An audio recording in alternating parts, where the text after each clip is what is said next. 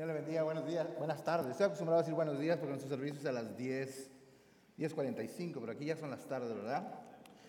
Voy a procurar no poner ejemplos ni ilustraciones de comida porque seguramente usted ya empieza a tener un poco de hambre. Pero me gustaría antes de comenzar con el sermón en esta, en esta tarde, eh, darle gracias a Dios primero, al pastor Aníbal, a Sergio, por la oportunidad de venir y compartir con ustedes. Es verdad, nosotros estamos muy ligados a, a, a Wheaton, a la iglesia del pueblo, por muchas razones.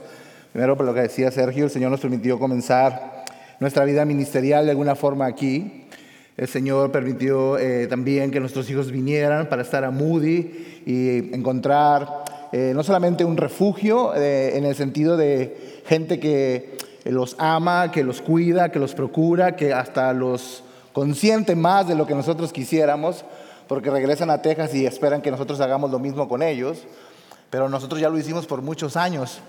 Eh, ha sido una bendición eh, poder llegar aquí y después de venir, a, de estar a 80 grados, encontrarnos que está nevando el día de hoy. Le damos muchas gracias a Dios por la bendición que nos da de poder siempre regresar y volver a encontrarnos con amigos a los que consideramos familia. Eh, personas que han sido bendición a nuestra vida y que Dios los ha usado para moldear nuestra mente, transformar nuestro corazón y para mostrarnos que uno nunca deja de aprender, que uno constantemente está aprendiendo. También Dios nos ha permitido ver a, través de todos estos años, eh, a través de la iglesia del pueblo, que Dios es soberano y que Él tiene sus planes. Y que aunque nosotros no, conocemos, no conocemos el final de las cosas, Él sí las conoce y sus planes son perfectos. Y que uno puede planear, uno puede decir mañana haremos esto y aquello, pero al final Dios dice, yo soy soberano y te pongo donde yo quiero que, que tú estés y te uso de la manera que yo quiero usarte. Amén.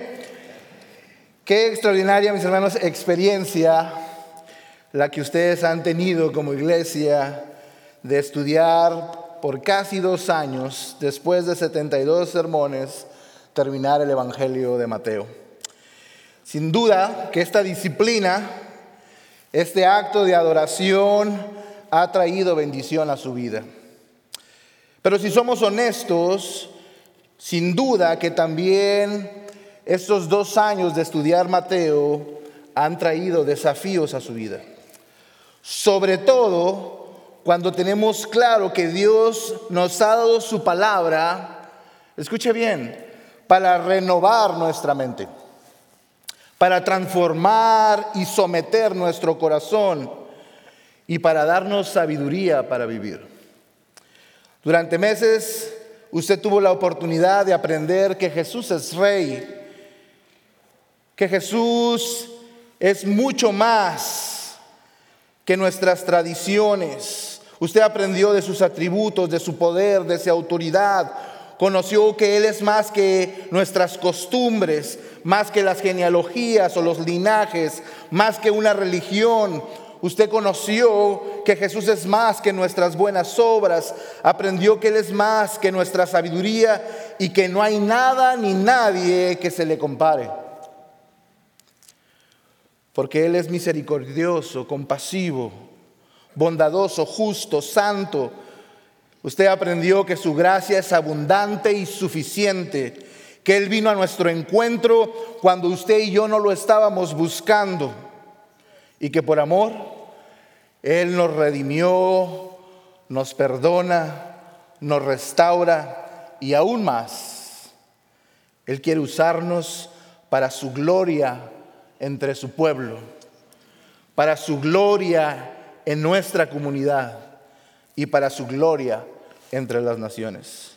Es mi oración que usted y yo le busquemos hoy como el rey de nuestra vida y que solo Él se merezca sentar, sentar en el trono de nuestro corazón para que usted y yo le demos gloria y Él gobierne todo de nosotros. Queridos hermanos, cada vez que somos expuestos a la palabra de Dios, de una manera u otra, Jesús en su palabra nos recuerda que Él es mejor que todas las cosas que han acontecido a nuestra vida. Considerando esto, me gustaría que meditáramos en el Evangelio de Lucas, capítulo número 10, versículos 38 al 42. Si usted quiere abrir su Biblia, yo sé que usted tiene como iglesia, como costumbre, eh, ponerse de pie para leer juntos la escritura. Así que le, pido por favor cuando usted encuentre esta porción eh, de la Biblia que se ponga de pie y que pueda seguir con su vista. Dice su palabra, mientras iban ellos en camino, Jesús entró en cierta aldea y una mujer llamada Marta lo recibió en su casa. Y ella tenía una hermana que se llamaba María, que sentada a los pies del Señor escuchaba su palabra. Pero Marta se preocupaba con todos los preparativos y acercándose a él le dijo, Señor, ¿no te importa que mi hermana me deje servir sola? Dile pues que me ayude. Y el Señor le respondió, Marta, Marta, tú estás preocupada y molesta por tantas cosas, pero una sola cosa es necesaria y María, y María ha escogido la parte buena, lo cual no le será quitada. Acompáñame a oración. Padre, te pido en el nombre precioso de Jesús que tú en esta tarde, a pesar de mi imperfección, de mis debilidades, de mis incapacidades, uses tu palabra. Y que el poder que ella tiene en sí misma llegue a nuestra mente, a nuestro corazón, para transformarla, de tal manera que cada uno de los que estamos aquí podamos salir de este lugar con la convicción de que tú nos has hablado y esperas que reaccionemos a tu palabra. En el precioso nombre de Jesús. Amén. Puede tomar su lugar, mis hermanos. Considerando esto, mis hermanos, entonces después de haber leído su palabra, esta porción de Lucas, que nos recuerda, en mi opinión, tres principios para nuestra vida cristiana, que nos ayudarán a vivir bajo la convicción que Jesús es mejor que todas las cosas. Por lo tanto, si Jesús es mejor, sirvámosle con disposición, escuchémosle con determinación y sigámosle con devoción. Me gustaría comenzar haciendo algunas observaciones que nos ayudarán a comprender mejor la intención de Lucas a través de esta historia. En primer lugar, tendríamos que decir que Lucas, junto con el libro de Hechos, son dos porciones de la palabra de Dios que tienen la intención, de acuerdo al Evangelio de Lucas, de poner en orden todas las cosas que los discípulos habían aprendido acerca de Jesús. Lucas también en su relato nos hace un énfasis en cada una de sus anécdotas y sus historias que Jesús estaba muy interesado en que las personas conociesen de su amor hacia los pecadores. Es importante decir que esta historia solamente se encuentra en Lucas. Por lo tanto, no tenemos información extra de otros evangelios en referencia a esta historia en particular. Es evidente que Jesús hasta este momento ya había hecho muchos milagros, pero a partir de esta historia el ministerio de Jesús toma otro rumbo. Ahora Jesús ya no estaba tan interesado en hacer milagros que le dieran autenticidad a su ministerio. Ahora Jesús, a partir de este momento, busca momentos precisos para dejarle enseñanzas a sus discípulos que les prepararía para vivir la fe y enfrentar lo que vendría a su vida de ahora en adelante. Jesús tiene toda la intención y hace este momento algo significativo, de tal manera que usted y yo podemos aprender de ello. El verso número 38, mis hermanos, encontramos en la vida de María nuestro primer principio. Si el Señor es mejor que todas las cosas, usted y yo deberíamos responder sirviéndole como, con disposición. Mire lo que dice el verso número 38 para recordar. Mientras ellos iban de camino, Jesús entró a cierta aldea y una mujer llamada Marta lo recibió en su casa. Aparentemente este era un día más en la vida de Jesús y sus discípulos donde ellos tenían que viajar de un lugar a otro. A estas alturas del ministerio de Jesús, las multitudes eran muchas. Podemos decir que a Jesús lo seguían no solamente sus discípulos, lo seguían personas que por el morbo de lo que habían escuchado querían ver a Jesús haciendo un milagro devolverle la vista a un ciego, el caminar a un paralítico, resucitar a un muerto. Y cómo no, la gente quería ver a alguien que hacía algo como esto. Durante años el pueblo había vivido la enseñanza y los malos ejemplos, los ejemplos insípidos de los escribas y los fariseos. Y ahora se encuentran a un Jesús compasivo, a un Jesús que estaba entre las personas, que tocaba a quien nadie podía tocar, que hablaba con aquellos que eran despreciados, abandonados y marginados. Jesús había venido al encuentro de los pecadores y esto era algo distintivo de él. La gente se agolpaba para verle. No solamente sus discípulos o la gente que tenía morbo para verlo, para hacer milagros, también otros se acercaban porque veían la multitud y decían, bueno, ¿qué está pasando ahí? ¿Alguien está vendiendo algo, regalando algo? Queremos ir a ver qué está pasando. Otros, como los escribas y los fariseos, se acercaban para contradecirle.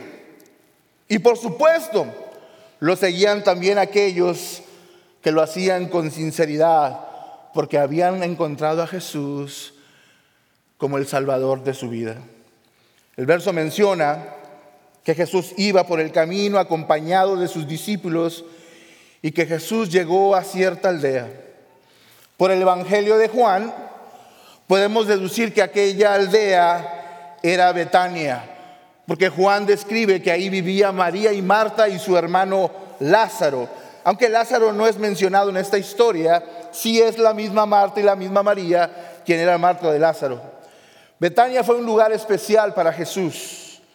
Ahí encontró refugio, ahí encontró sus amigos. Betania fue un lugar donde Jesús eh, llegaba a descansar, este lugar, Betania, estaba a tres kilómetros aproximadamente de Jerusalén. A partir de que Jesús llegó a esta instancia, el ministerio de Jesús cambió y empezó a apuntar para el momento cumbre de su ministerio, que era llegar a la cruz del Calvario para redimir nuestros pecados. Betania era el lugar de donde vivían sus amigos, Betania fue el lugar donde murió Lázaro y Jesús, mostrando su compasión, lloró por él. Ahí mismo fue donde Lázaro fue resucitado. Cerca de Betania fue donde se celebró la Pascua. Usted acaba de aprender no hace mucho acerca de eso. Ahí fue la resurrección del Señor Jesús y ahí Jesús llevó a sus discípulos para después ascender al cielo. Betania era un lugar especial y ahí vivía Marta. Lucas afirma que este nombre, Marta, significa señora. Quiero confesarle que cuando estaba estudiando me recordé mucho de mi mamá, porque recuerdo en México, en el lugar de donde yo soy, la frontera, la gente llegaba, tocaba la puerta y preguntaba, ¿está la señora de la casa? No preguntaban por mi papá, no preguntaban por los hijos. La gente sabe más o menos que quien manda en la casa es la mamá, ¿no es cierto? Entonces, Marta significa eso, la señora. Esta información nos revela que lo más seguro, Marta era la hermana mayor, porque se le nombraba primero. La dueña quizás también de la casa, porque ella fue la que tomó la decisión de que Jesús llegara a la casa. También nos revela, mis hermanos, que Marta estaba dispuesta a recibir a Jesús. El texto no lo afirma, no lo dice, pero en mi opinión Jesús llegó a casa de Marta y de María acompañada por lo menos de los doce discípulos y yo creo que algunos otros. Recibir a Jesús en casa para Marta no era cosa menor. Preparar la comida, limpiar la casa.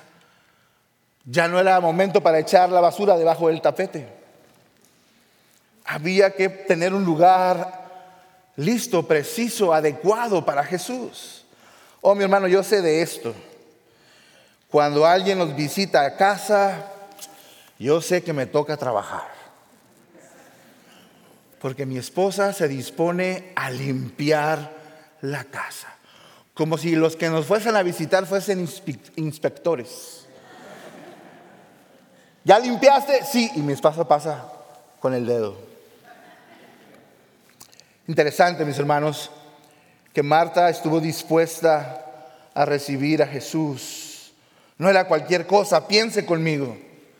El Señor Jesús iba a llegar a su casa.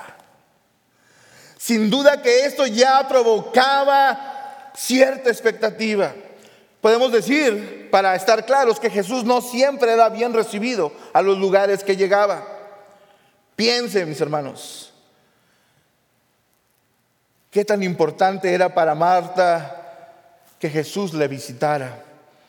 Marta entonces nos recuerda la disponibilidad que usted y yo debemos tener cuando Jesús quiere venir a nuestro encuentro.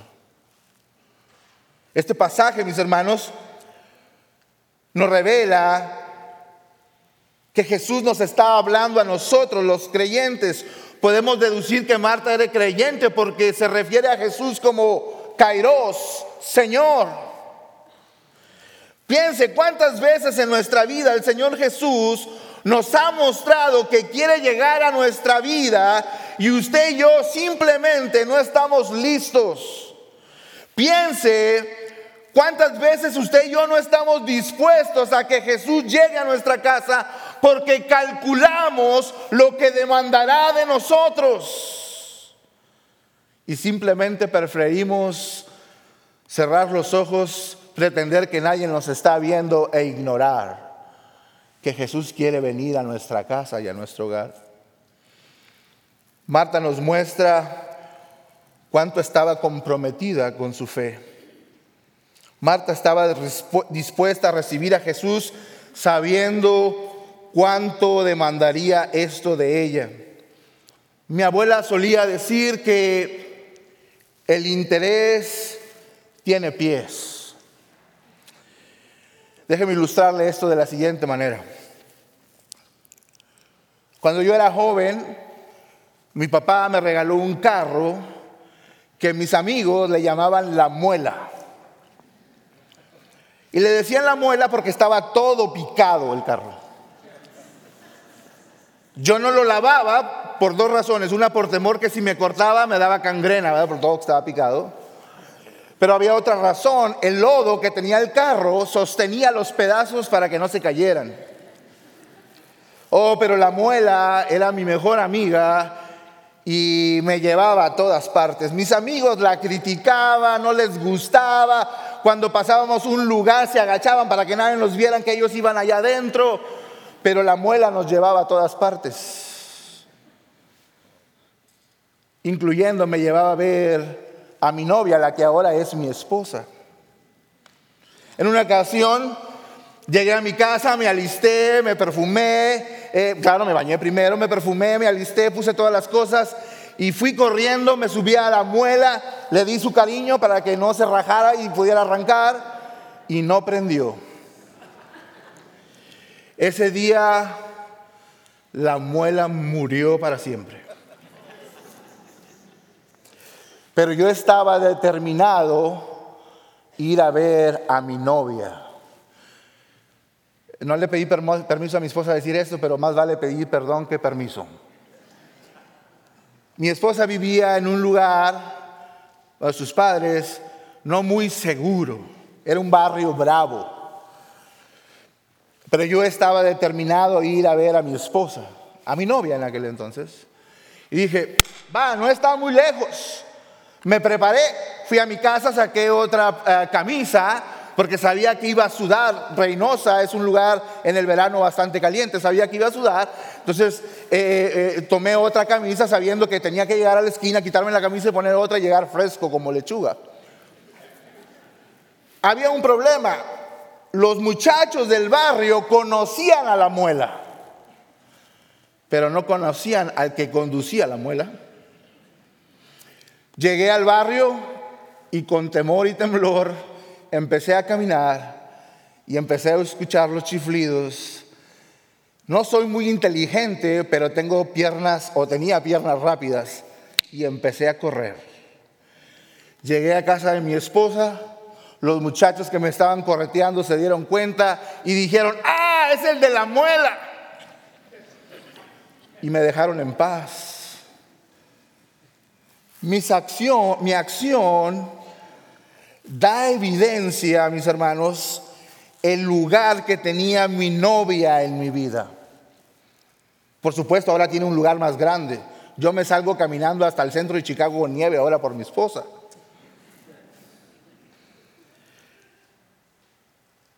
Mi acción daba evidencia a lo que yo estaba dispuesto, a lo que yo estaba determinado. Pensemos juntos. Si Jesús es mejor que todo lo demás en nuestra vida, entonces usted y yo deberíamos estar dispuestos a servir a Jesús con determinación, aún después de calcular lo que esto demandará de nosotros. Si Jesús es mejor que todo lo que le ha pasado en su vida, usted y yo deberíamos servirle con nuestros dones, con nuestros talentos, con nuestros recursos, con nuestro tiempo. No para ganarnos el favor de Dios, sino en respuesta a que ya hemos experimentado su gracia y ahora buscamos vivir para adorarle solo a Él. A este momento, mis hermanos, el corazón de Marta estaba en el lugar correcto. Había comenzado bien. Marta servía a Jesús con disposición. Ahora vaya al versículo número 39. María entra en acción y nos recuerda que Jesús es mejor. Si Jesús es mejor, por lo tanto, deberíamos también escucharle con determinación. Dice su palabra, y ella tenía, verso 39, y ella tenía una hermana que se llamaba María, que sentada a los pies del Señor escuchaba su palabra. Mis hermanos, Lucas nos enseña claramente que María estaba sentada a los pies de Jesús. Sentarse a los pies de un rabí, de un maestro, de un instructor, era señal de que tú eras su discípulo. Y significaba que estabas dispuesto no solamente a escucharlo, sino a seguirlo y vivir de acuerdo a su ejemplo. Lo escuchabas con la idea de someterte a él y recibir sus instrucciones. Como dato no menor, es importante decir que en el primer siglo no había lugar para que las mujeres se consideraban discípulas. Pero una vez más, Jesús rompe este criterio al permitir que las mujeres no solamente le siguiesen, sino aún más, en este caso, las pone como ejemplo de modelo de discipulado. María nos muestra, mis hermanos, que deberíamos seguir a Jesús con la determinación de escucharlo. María supo distinguir el valor que tenía el detenerse en ese momento y solo concentrarse en escuchar a Jesús. Piense cuánta, en este momento cuántas voces usted y yo escuchamos cada día. Escuchamos la voz del compadre, de la comadre, que están más confundidos que nosotros y quieren aconsejarnos. Escuchamos la voz de nuestro programa preferido, donde sale un grupo de personas que solamente nos muestra qué tan alejados están de Dios. ¿Y qué tal va? ¿Qué tal la voz del enemigo que nos confunde, que nos seduce y nos engaña y nos aleja de la verdad? ¿Y qué de nuestra propia voz? Que cuando estamos cuando no estamos, perdón, buscando de Dios, no es nuestra mejor consejera, porque es pesimista, no tiene paz, tiene dudas, solamente tiene inseguridad. No vayamos muy lejos, mis hermanos. En este momento, a esta hora, cuántas cosas están en su mente y en su corazón que se están levantando como grandes voces y quieren impedir que usted escuche hoy a Jesús. Cuántas cosas le agobian, le preocupan, cuántas cuentas pendientes, cuántas mortificaciones, cuánta ansiedad hay en nuestra vida que hoy en este momento se levantan como gritos desesperados y no nos dejan escuchar lo que Jesús nos quiere decir hoy. Lucas usa la palabra escuchar. También se traduce, por ejemplo, en la Reina Valera como oír. Y esta palabra es muy interesante porque se refiere a poner atención con la idea de comprender algo y ponerlo en práctica. María no solamente estaba pasando un tiempo, no era un sábado más o un domingo más en nuestro contexto, donde tocaba ir a escuchar al maestro. María estaba dispuesta a recibir la instrucción de Jesús para que esta instrucción hiciera algo, un efecto en su vida. Mire, el Señor Jesús no está en las notas, pero el Señor Jesús nos hace una definición a lo que se refería que alguien escuchara de la manera correcta su palabra. Lucas 6, 47 al 49 dice, todo el que viene a mí y oye mis palabras y las pone en práctica, les mostraré a quién es semejante es semejante a un hombre que edifica una casa, cavó hondo y echó cimientos sobre la roca, y, que, y cuando vino la inundación, el torrente dio con fuerza contra aquella casa, pero no pudo moverla porque había sido bien construida. Pero el que ha oído y no ha hecho nada es semejante a un hombre que edificó una casa sobre tierra y sin cimientos, y el torrente dio con fuerzas contra aquella, y al instante se desplomó y fue grande su ruina de aquella casa. Mire, María quería escuchar a Jesús con la determinación de que su palabra transformara su vida. Hoy, queridos hermanos, les exhorto en esta tarde a que busquemos con determinación escuchar la palabra. Dejemos que ella nos enseñe, que ella nos exhorte, nos corrija, nos instruya conforme a la justicia de Dios, con el fin de que usted y yo nos convirtamos en los hombres, en las mujeres, en los jóvenes que Dios quiere que seamos. Tristemente, mis hermanos, las estadísticas muestran que más y más los creyentes han dejado de leer la palabra. No nos sorprendamos pues que hayamos abierto la puerta al error, al pecado, a la duda, al temor, al desaliento, a la inseguridad, a la apatía.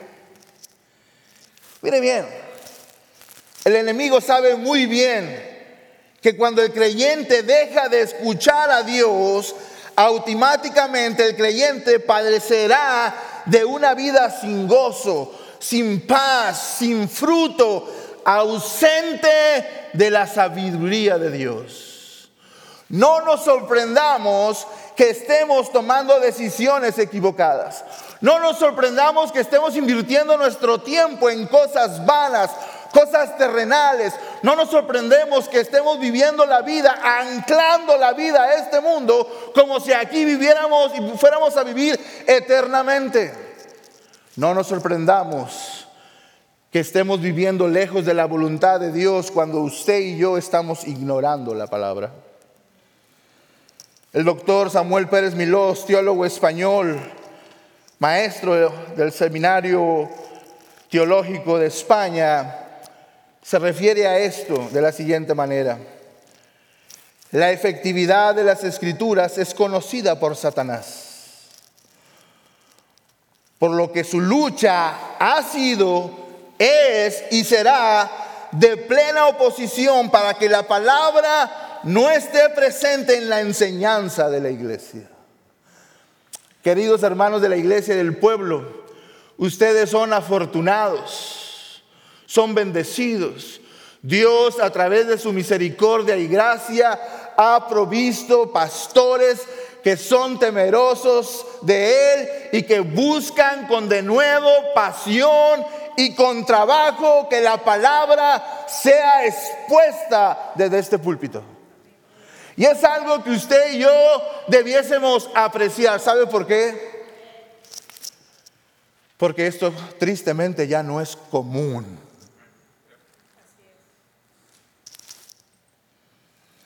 Y el enemigo sabe. Y se goza y se alegra cuando la iglesia pierde tiempo en cosas vanas, en cosas sutiles que se parecen a la verdad, pero son distantes de la verdad. Déjeme decirle que las mentiras o las enseñanzas más peligrosas, las que más hacen daño a la vida de la iglesia, son las que se parecen más a la verdad. Decía que no hay mejor ejercicio espiritual Nada que tenga más provecho para la vida del alma del creyente que la meditación de su palabra. Si Jesús es mejor, si Jesús es lo mejor que le ha pasado a nuestra vida, decidámonos hoy entonces con determinación buscar que la palabra forme parte de nuestra vida, para que ella y solo ella transforme nuestra vida para la gloria de Dios. Dios nos dio su palabra, mis hermanos, no solo como información. Dios nos dio su palabra como la guía y la autoridad que transformará nuestra vida. Por lo tanto, podemos decir que Dios espera de usted y de mí que reaccionemos a su palabra. Cada vez que usted y yo somos expuestas a ella, Dios busca que usted y yo seamos transformados. En otras palabras, usted hoy debería, y cada vez que la palabra es expuesta a su vida, usted debería sentirse incómodo. Yo los veo muy comoditos aquí de todos. Usted debería estar retorciéndose ahí en su silla. La palabra debería estar incomodándole.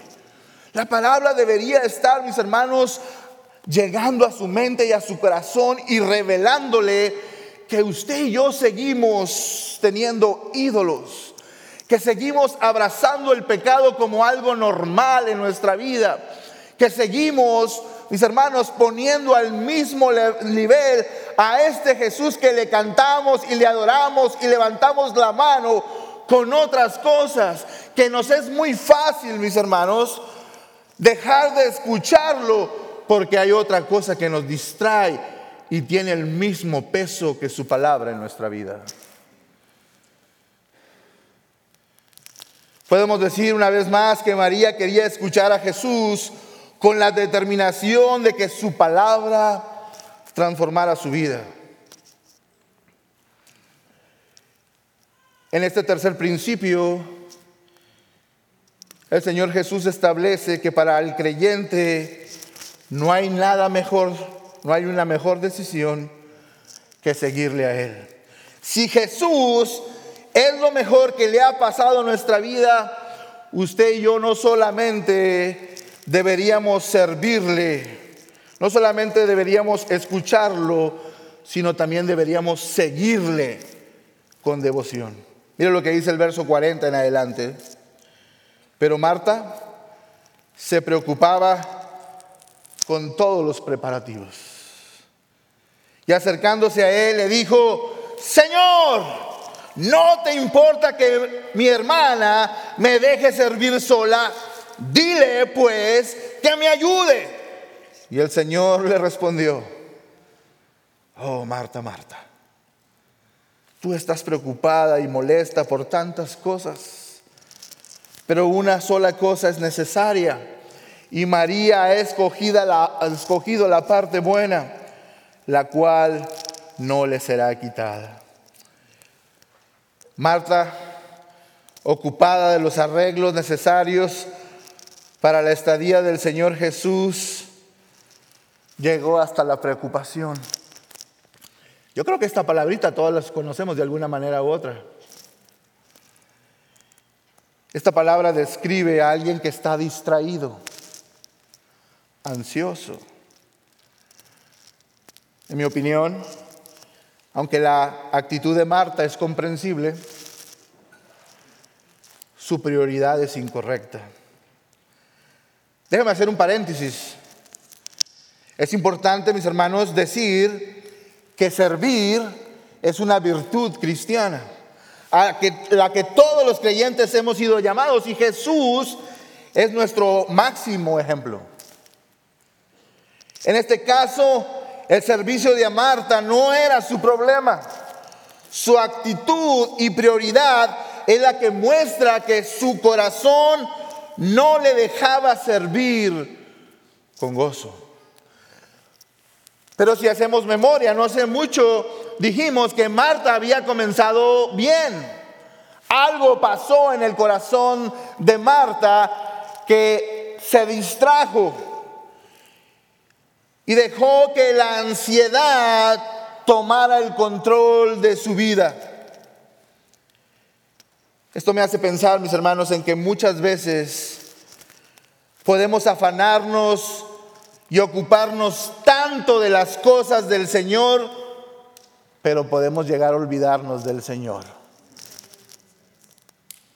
Cuando estaba en el seminario en México, empecé a escuchar entre los pasillos, entre los maestros y los compañeros mayores, acerca del síndrome del seminarista. Yo dije, bueno, me voy a ir a vacunar contra eso, me pongo máscara o algo que no se me pegue. Pero después entendía a qué se referían. Cuando uno comenzaba, empezaba con gusto, con pasión. Se quería comer el mundo. Oraba por horas, leíamos la Biblia, nos juntábamos, contábamos los testimonios, las cosas que quería que Dios hiciera con nuestra vida. Y de repente empezamos a ocuparnos y nuestro tiempo se empezaba a consumir y a transformar en el querer con el tener. Y aquella pasión de querer aprender se, convirtió en la obligación de aprender. De tal manera que nos ocupábamos tanto de aprender del Señor que se nos olvidaba tener comunión con el Señor. Sin duda que hay un peligro con el activismo. No podremos servirle al Señor a su manera si no tenemos una relación personal con Él, la cual tiene prioridad que le escuchemos a través de su palabra con devoción para poder servirle no a nuestra manera, sino a su manera. El príncipe de los predicadores Charles Spurgeon decía, cada persona tiene que usar la palabra de Dios de manera personal, práctica y constante para que pueda ver su camino y discernir lo que en ello hay. La cabeza necesita iluminación, pero aún más los pies necesitan dirección.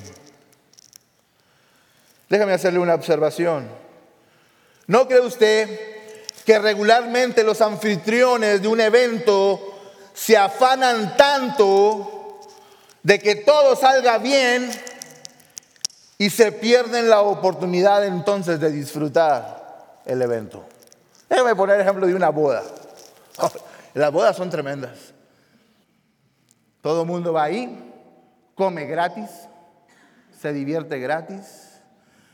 La novia más que el novio regularmente se esmera para que todo salga bien, el vestido, las flores, los platillos. Es carísimo casarse hoy. ¿Y todo para qué? Para que al final haya un montón de gente murmurando que la comida estaba fea, estaba fría, que el vestido no le quedaba bien, que el novio se estaba quedando pelón,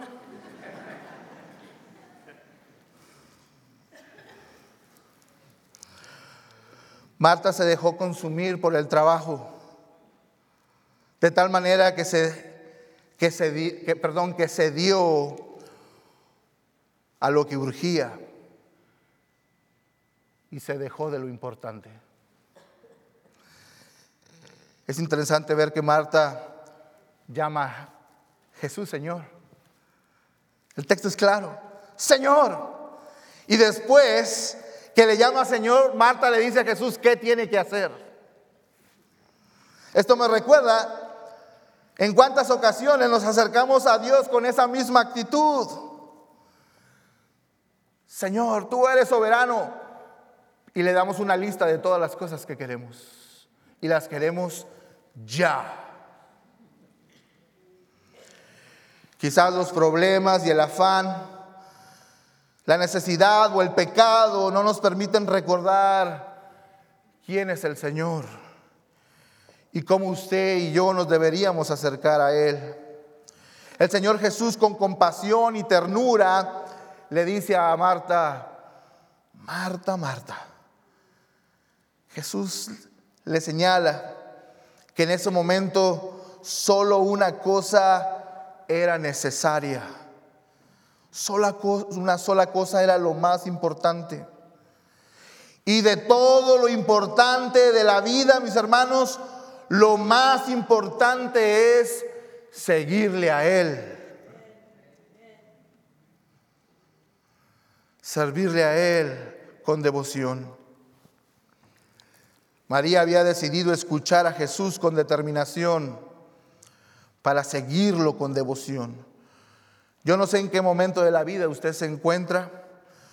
Quizás los afanes de la vida le preocupan de tal manera que se siente perdido, sin esperanza, sin dirección. Yo en esta tarde le invito que se vuelva a Jesús y que lo siga con devoción. Yo no le puedo prometer, mis hermanos, que si lo hace los problemas se irán y que usted a partir de hoy tendrá una vida color de rosa. No puedo porque la Biblia no enseña eso. Pero sí le puedo asegurar lo que Dios nos dice en su palabra. Juan 16, 33 dice, estas cosas os he hablado para que en mí tengáis paz. En el mundo tendréis aflicción, pero confiad, yo he vencido al mundo. No puedo terminar esta meditación de la palabra sin decirle que ninguno de estos principios harán que Dios le ame más. Dios ya le ha amado lo más que le puede amar. Juan 3:16 nos recuerda que de tal manera amó Dios al mundo que ha dado a su Hijo unigénito para que todo aquel que en Él cree no se pierda, mas tenga vida eterna. Dios le ama. No deje jamás que nadie le diga algo diferente. Seguramente alguna vez el enemigo se levantará en su vida y le recordará todos sus errores, todos sus pecados, todas sus fallas, todas sus desdichas, pero hagamos lo mismo que en alguna ocasión Martín Lutero le dijo a su iglesia, a sus feligreses, ahí en la capilla de Gutenberg, si un día el enemigo les acusa de todos sus pecados y más, ustedes respóndale, es verdad, he fallado, he pecado, me he equivocado, soy imperfecto, pero la sangre de Cristo me limpia, me perdona, me restaura y me da la oportunidad de tener una vida nueva en Él.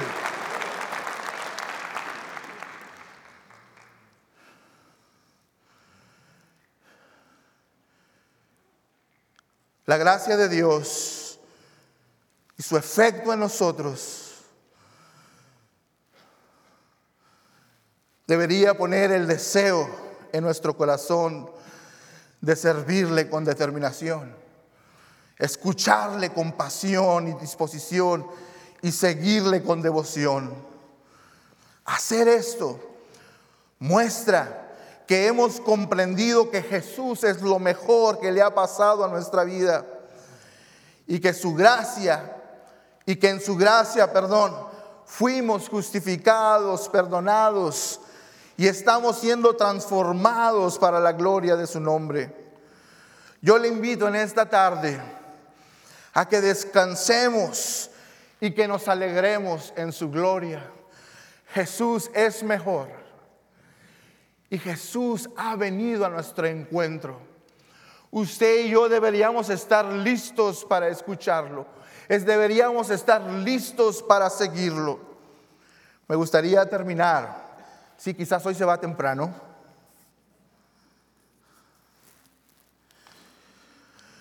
Recordándonos la promesa del Señor en su palabra. La escritura dice en Romanos, ¿qué pues diremos en respuesta a estas cosas? Si Dios es por nosotros, ¿quién contra nosotros? El que no escatimó a su propio Hijo, sino que lo entregó por todos nosotros, ¿cómo no nos dará también con Él todas las cosas? ¿Quién nos acusará a los escogidos de Dios? Dios es el que justifica. ¿Quién entonces nos condenará? Nadie. Cristo Jesús murió más aún que resucitó. Está a la diestra de Dios y también intercede por nosotros. ¿Quién nos separará del amor de Cristo? ¿La tribulación o las penalidades o la persecución, el hambre o la desnudez o el peligro o la espada? Como está escrito, por causa de ti hacemos frente a la muerte todo el día. Somos considerados como oveja de matadero. No, en todas estas cosas somos más que vencedores por medio de aquel que nos amó por lo cual estoy convencido de que ni la muerte, ni la vida, ni ángeles, ni demonios, ni lo presente, ni lo futuro, ni ningún poder, ni lo alto, ni lo profundo, ni ninguna otra cosa creada nos podrá separar del amor de Dios que es en Cristo Jesús, nuestro Señor. Por lo tanto,